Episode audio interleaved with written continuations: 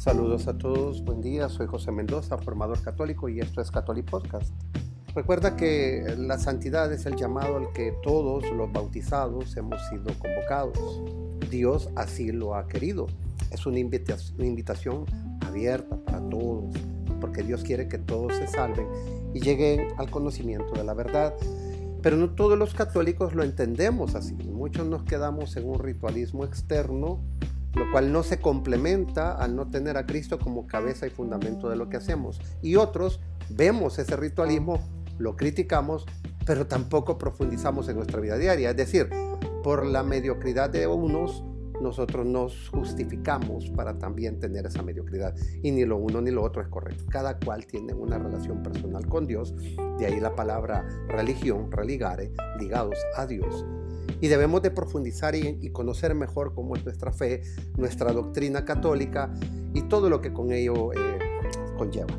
Por eso vamos a continuar con esta eh, formación, con este ciclo de podcast sobre introducción al catolicismo que es meritorio para que cada uno lo sepa, porque de repente no despegamos de la catequesis que recibimos en nuestra, para preparar nuestra primera comunión.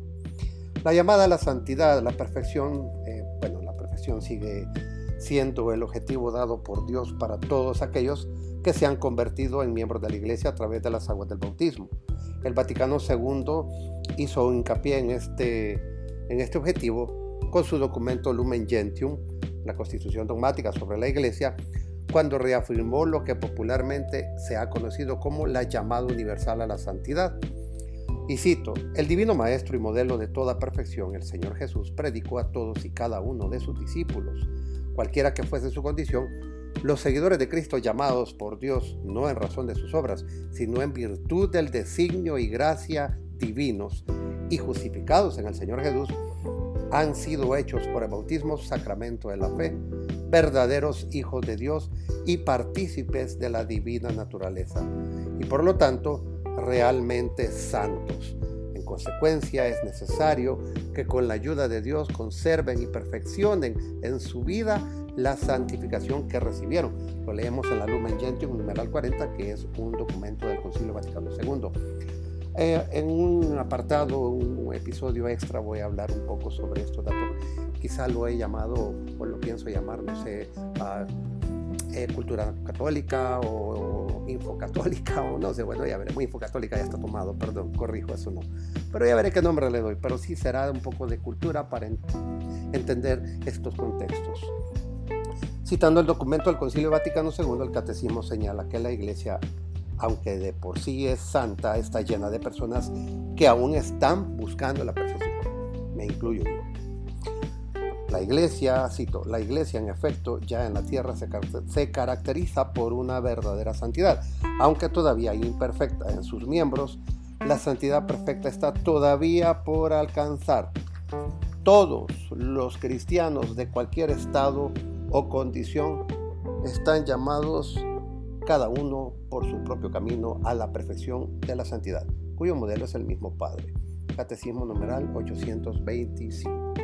La iglesia solo alcanzará su consumada plenitud en la gloria celestial.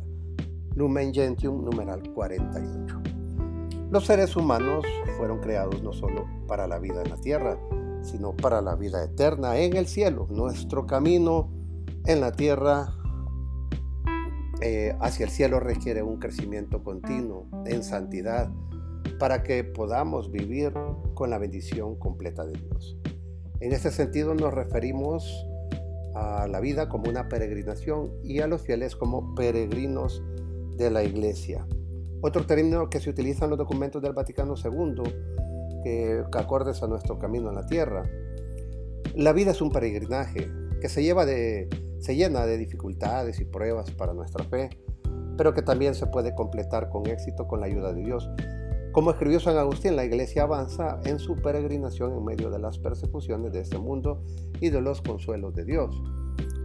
Nuestra búsqueda peregrinante, nuestra búsqueda peregrinante hacia la santidad implica necesariamente creer en lo que Dios nos ha revelado y tratar de hacer su voluntad en todas las cosas, amarle y servirle a Él y al prójimo en respuesta al amor perfecto que Él nos ha dado.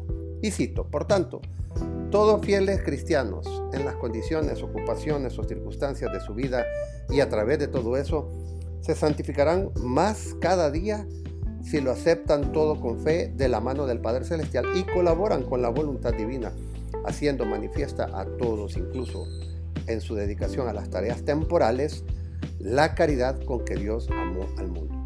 Lumen Gentium, numeral 41. Digo esto como un apartado, eh, bueno, que todos debemos conocer. La fe no es creer en Dios simplemente, es creerle a Dios, que es lo que nos estaba diciendo anteriormente, eh, nos están explicando estos documentos. Para alcanzar esta perfección, los creyentes han de emplear sus fuerzas según la medida del don de Cristo, para entregarse totalmente a la gloria de Dios y al servicio del prójimo. De esta manera, la santidad del pueblo de Dios producirá frutos abundantes, como lo muestran claramente en la historia de la iglesia, la vida de los santos. Catecismo numeral 2013. Y he dejado para el final el apartado que les decía sobre aquello que todo católico debe conocer. Me parece un buen título. No sé si les parece a ustedes. Coméntenme por favor. ¿Qué fue el Concilio Vaticano II?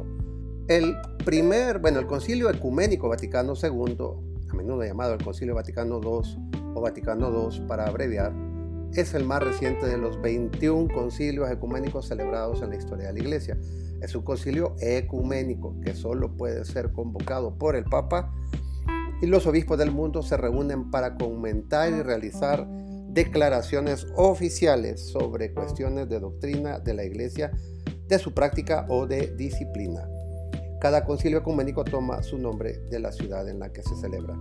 El Vaticano II se reunió en la Basílica de San Pedro de la ciudad del Vaticano.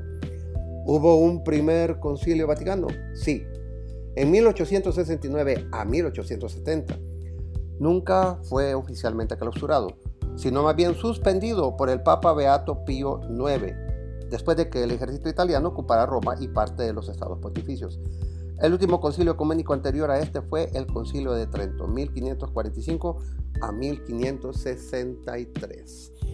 Ya en el podcast anterior había hablado un poco sobre el catecismo, así que por eso hoy no trataré sobre eso.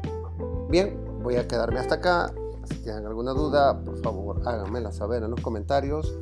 Compartan, coméntenme, denle like, suscríbanse a mi podcast y síganme en mis redes sociales como arroba el blog del formador católico en Facebook e Instagram.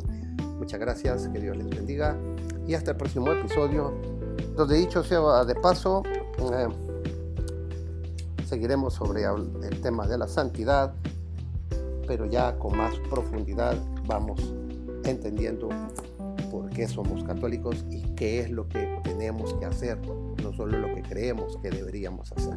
Muchas gracias.